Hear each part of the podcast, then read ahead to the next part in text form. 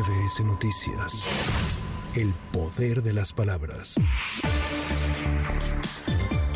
Omar García Harfuch dará un mensaje a medios de comunicación la tarde de este miércoles a las 13 horas. Se presume que podría anunciar sus aspiraciones para contender por la jefatura de gobierno de la Ciudad de México. Siga los detalles en nuestros noticieros.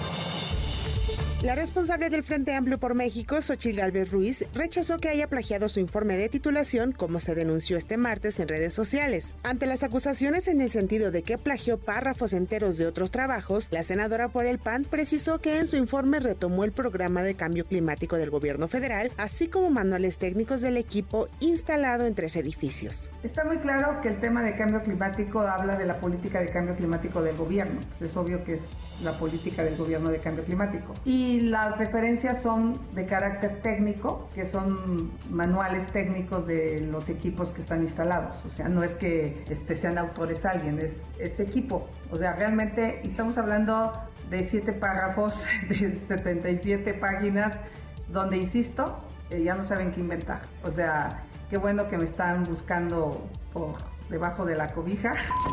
También señaló que le van a estar inventando cosas todos los días. Bueno, pues ya dijeron que no soy indígena, que no vendí gelatinas, que mi casa no es mi casa y ahora que no soy ingeniera y que le sigan. O sea, faltan, ¿cuántos días faltan? No? Faltan 257 días y seguramente todos los días van a sacar algo. Un juez de control vinculó a proceso al fiscal de Morelos, Uriel Carmona, por el delito de tortura, con lo cual ya suman cuatro procesos penales en su contra. El impartidor de justicia le impuso la prisión preventiva y dio un plazo de tres meses para el cierre de la investigación complementaria. La empresa de Ferromex de Grupo México informó que con el objetivo de no poner en riesgo a los migrantes que viajan de forma irregular sobre los convoyes, tiene detenidos temporalmente 60 trenes de carga, equivalentes a la capacidad de 1.800 camiones. Las rutas suspendidas son las que van hacia el norte del país, en las regiones impactadas por esta problemática social y humanitaria. Por lo anterior, cientos de migrantes han quedado varados en estados donde regularmente transita la bestia.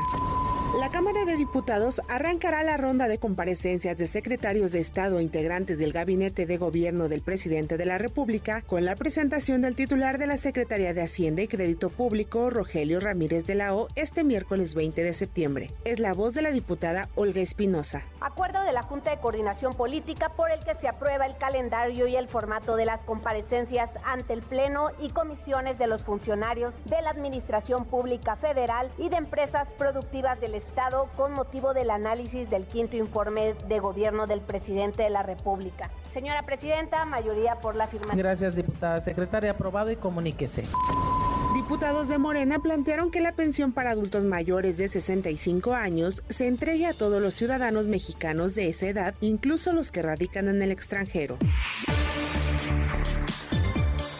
Jueza del Estado de México vinculó a proceso a Alan Gil N por el delito de feminicidio cometido en contra de Ana María Serrano Céspedes, de 18 años de edad y estudiante de medicina, quien fue asesinada el pasado 12 de septiembre. Estudiantes del Instituto Tecnológico de Saltillo cumplen 24 horas en plantón indefinido hasta que se realice la renuncia de la directora María Gloria Hinojosa Ruiz, a quien responsabilizan de permitir el uso inadecuado del plantel en el que funcionarios públicos ingirieron bebidas alcohólicas el pasado 14 de septiembre. La farmacéutica Pfizer solicitó ante Cofepris el registro de su vacuna actualizada contra nuevas variantes de COVID-19. De obtener el registro, podría iniciar su comercialización en el sector privado del país. El periodista Jaime Maussan se reunió este martes con un grupo de senadores a fin de impulsar una reforma para que en nuestro país se reconozca la presencia del fenómeno anómalo no humano. Escuchemos. Hay que continuar con la investigación, hay que abrir el tema y bueno, con el senador Armenta estamos viendo ya la cuestión de las enmiendas a la ley para que México reconozca la presencia de los objetos del fenómeno anómalo no humano, es decir, los objetos que no tienen características de tecnología terrestre. Para MBS Noticias, Anaí Cristóbal. MBS Noticias. El poder de las palabras.